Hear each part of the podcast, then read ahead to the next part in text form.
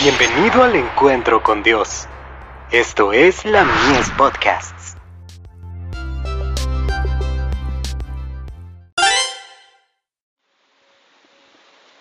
La fe por la cual vivo.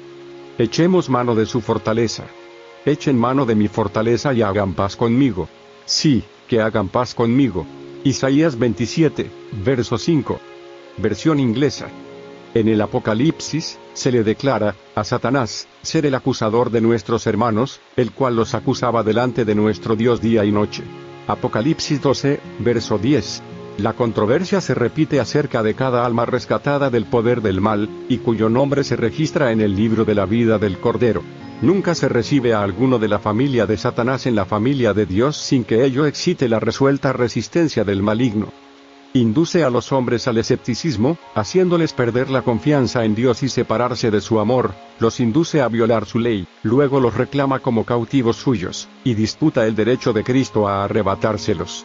Sabe que aquellos que buscan a Dios fervientemente para alcanzar perdón y paz, los obtendrán, por lo tanto les recuerda sus pecados para desanimarlos. El hombre no puede por sí mismo hacer frente a estas acusaciones con sus ropas manchadas de pecado, confiesa su culpabilidad delante de Dios. Pero Jesús, nuestro abogado, presenta una súplica eficaz en favor de todos los que mediante el arrepentimiento y la fe le han confiado la guarda de sus almas.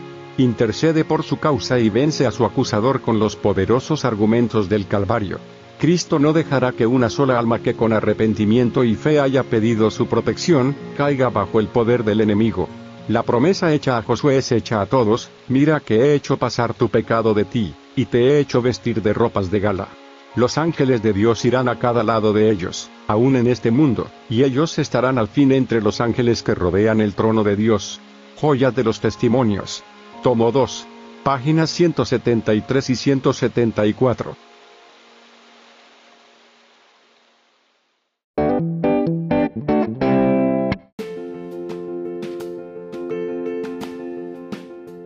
Visítanos en www.ministeriolamies.org para más contenido. Dios te bendiga.